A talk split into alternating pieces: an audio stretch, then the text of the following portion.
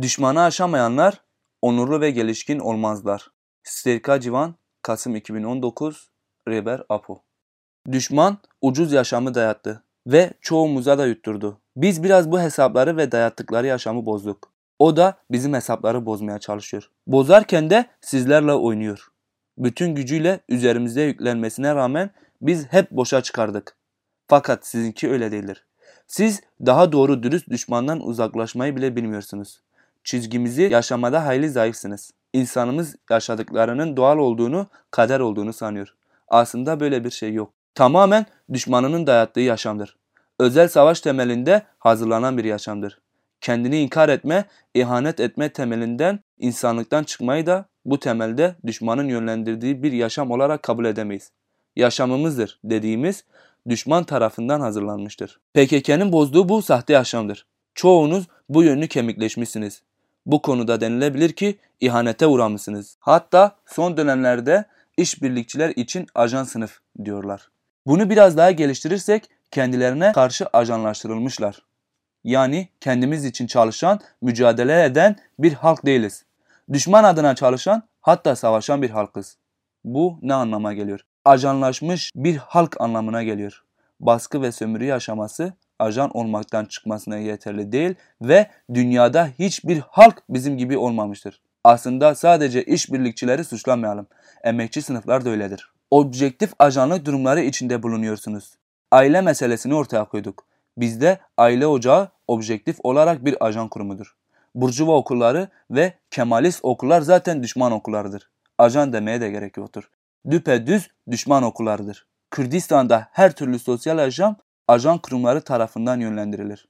Dolayısıyla statü olarak ajanlaşmış halk kavramı biraz gerçeklerimize denk düşüyor. Dolayısıyla siz de bu ajan kurumlar tarafından oluşmuş değer yargılarıyla yüklü olarak geldiğiniz için ne kadar ajanlıktan sıyrıldığınız üzerinde durulmaya değerdir. Onun için eski kişiliğimiz derken dikkatli olun. Eski kişilik önemli oranda ajan kişiliktir. Kendine hizmet etmeyen, kendine ihanet eden, kendine çalışmayan, kendisi için düşünmeyen, kendisi için duymayan bir gerçektir. Bu durum halkımız yaşamında çok somuttur. Dolayısıyla buraya gelenlerde de etkisi olacaktır. Kişiliğimiz böyle oluşmuş. Vazgeçmeyiz demek, düşmandan vazgeçmeyiz demektir. Yani objektif ajanlık anlamında onu yaşamaktır. Onun çıkarlarının siyasi oyuncağı olmaktır. Bizde bunlar açıkça ortaya konulmuştur. PKK'de de ispatlanmıştır. Gerisi sizlerin kendinizi ajan kişiliklerinden sıyırmanızdır. Yenilgili kişiliğin birçok özelliğini özel savaşı değerlendirirken açmıştık. Düşmanın amacı kaderine razı, teslim olmuş, boyun eğmenin her türlüsüne girmiş, korkak, pasif, çaresiz, yaratıcılıktan uzak, savaşmayan, kısaca her şeye razı, batak içinde yüzen bir toplum yaratmaktır. Düşmanın bütün iç ve dış politikasında amacının düşürülmüş bir toplumda düşürülmüş birey yapısını oluşturmak olduğunu, bunda da hayli başarılı olduğunu ortaya koyduk. Bunlar doğru saptamalardır. Bu kadar halsiz, takatsiz, çözümsüz ve zavallı olmanız bu yapıdan gelmenizden kaynaklanıyor.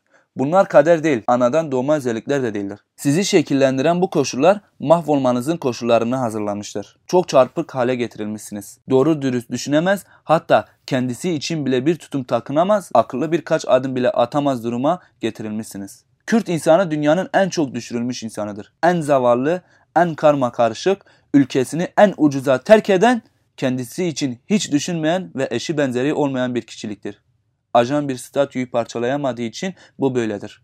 Bu zavallılığınız, kötürümlüğünüz nedenlerini ajan yapıda bulur. Ajanlaşmış toplumsal yapının kurum ve geleneklerinden kopuşu tam yapmadığınız için objektif olarak ajanlığı buraya kadar yansıtıyorsunuz. Bunlar zavallı, bitirici olamama, yüksek kavrayış, askeri ve siyasi kişiliğe ulaşamama, ürkeklik, kararsızlık, çekingenlik, her türlü hafiflik bunların hepsi düşmanın ajanlaştırma etkileridir anadan doğma kendi öz çıkarlarımız temelinde oluşturduğumuz özellikler değildir. Benim pratiğim kendim için neyi gösteriyor? Bütün bunlara itiraz temelinde alternatif olarak ortaya çıktığımı gösteriyor. TC'nin bütün imha politikalarıyla, uygulamalarıyla ve kurumlaşmalarıyla savaştığımız için alternatif oluşturuyoruz ve onun etkisi dışına çıktık. Dolayısıyla kendimiz için düşünme, kendimiz için yapma mümkün hale geldiği için bağımsız düşünebiliyoruz. Ben Kürdistan halkı ve parti için biraz iş yapabiliyorum. Fakat sizler fazla başarılı olamıyorsunuz. Çünkü düşmanı aşamadınız. Feodalizmi de düşman kategorisinde görmek gerekir. Kişiliğiniz onun için açılım sağlamıyor. Bodursunuz. Büyüme, çiçek verme, meyve alma olayı çok az. Kürtlerde güçlü kişilikler niye ortaya çıkmıyor? Bağımsızlık gerekiyor. Bağımsız düşünce gerekiyor. Kendini tanıması gerekiyor. Kürdistan niye harabedir? Onun için düşünen yok. Ona sahip çıkan yoktur da ondan. Türkiye'nin batısında niye göç yoktur? Bizde niye herkes kaçıyor? Bizim halkı niye kimse ciddiye almıyor? Kendini tahrip ettiği içindir. Tahribat altında yaşadığı içindir. Kimse saygılı olmuyor, yaratamıyor. Mesela askeri ve siyasi adamlar yetiştiremiyor. Çoğunlukla kızgındır. Nedeni budur. Zincirlerle bağlanmışsınız. Sizin bütün düşman etkilerini ve eski yaşam alışkanlıklarını bir kader olarak görmemeniz gerekir. Düşmanın yarattığı yaşam üzerine kurulmamanız gerektiğini açıkça gösterir. Gerçekten düşmana karşıysanız partinin yaşam tarzını hemen benimsemeniz gerektiğini açıkça ortaya koyarsınız. Hiç şüphesiz bilinçli olarak düşmanı yaşamıyorsunuz. Etkisini gelenekler anlamında, tutuculuk anlamında yaşıyorsunuz. Kasıtlı değil ama geçmişi kıramadığınız için objektif olarak yaşıyorsunuz. PKK çizgisine tam inanmış, bilinçlenmiş, kişiliğin önünde kimse duramaz. Zaferden başka hiçbir şeyi de kolay kolay kabul edemez. Aslında PKK kişiliğini kendinize tamamıyla uygulasanız durdurulmanız olanaksızdır. Başarısızlık da mümkün değildir. Bize bakın ve sonuç çıkarın. Eğer tam başarı yolunda yürüyemiyorsanız PKK kişiliğine ulaşamadığınız içindir. Eğer sürekli her derde çare olamıyorsanız başka nedeni yoktur. PKK çizgisinde tam yetişmiş birisi kesinlikle başarır. Bunları özellikle eski davranış ve tutumlarında ısrar ettirenler için belirtiyorum. Doğru yaklaşmak PKK'nın ne anlama geldiğini iyi bilmektir. O zincirleri parçalamak için bağımsız kişilik edindiğinizde bütün görevlerin üzerine yürüdüğünüzde başarmamak için hiçbir neden yoktur.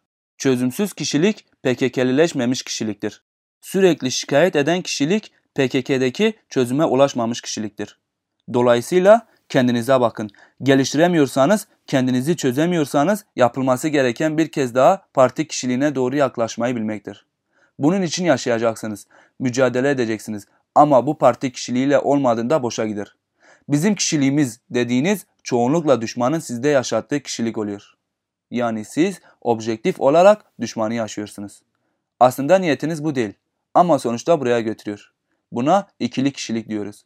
Partinin dayattığı kişilikle düşmanın dayattığı kişilik içinizde iç içe yaşıyor. Sizde kişilik parçalanmış, netleşmemiştir. Daha önce ağır basan yönü düşmanın kişiliğiydi. Şimdi ağır basan PKK kişiliğidir. Fakat ikili kişilik tehlikelidir. Eğer netleştiremezseniz oldukça zarar görürsünüz. Düşmana alet olabilirsiniz veya düşman kişiliğiniz üzerinde egemenliğini tekrar kurabilir. Hatta imha olabilirsiniz. Her bakımdan PKK kişiliğine ulaşmayı bilmek, kendi kendiyle çelişmemek, yaşamını boşa harcamamak için çok önemlidir. Bu belirtilenleri anlamanız gerekiyor. Israrla vurguluyoruz. Bilinçli olabilirsiniz. Eski ön yargılarınız hala güçlü olabilir. Yenisiniz ama bizi anlamalısınız. Gerçeklerimiz böyledir. Eskide ısrar edilmemelidir. Sizi bir bağla bağlamışlar. Karşımıza bu kadar zayıf çıkmanızın sebebi budur. Parti karşısında zayıfsınız. Düşman karşısında da zayıfsınız. Nedenleri ortaya konulduğu gibidir. Kendini fazla açmamış olan varsa açmak gerekir. Daha sonra çözümlemelerde de okuyacaksınız. Hayli yoğunlaşmanız gerekiyor.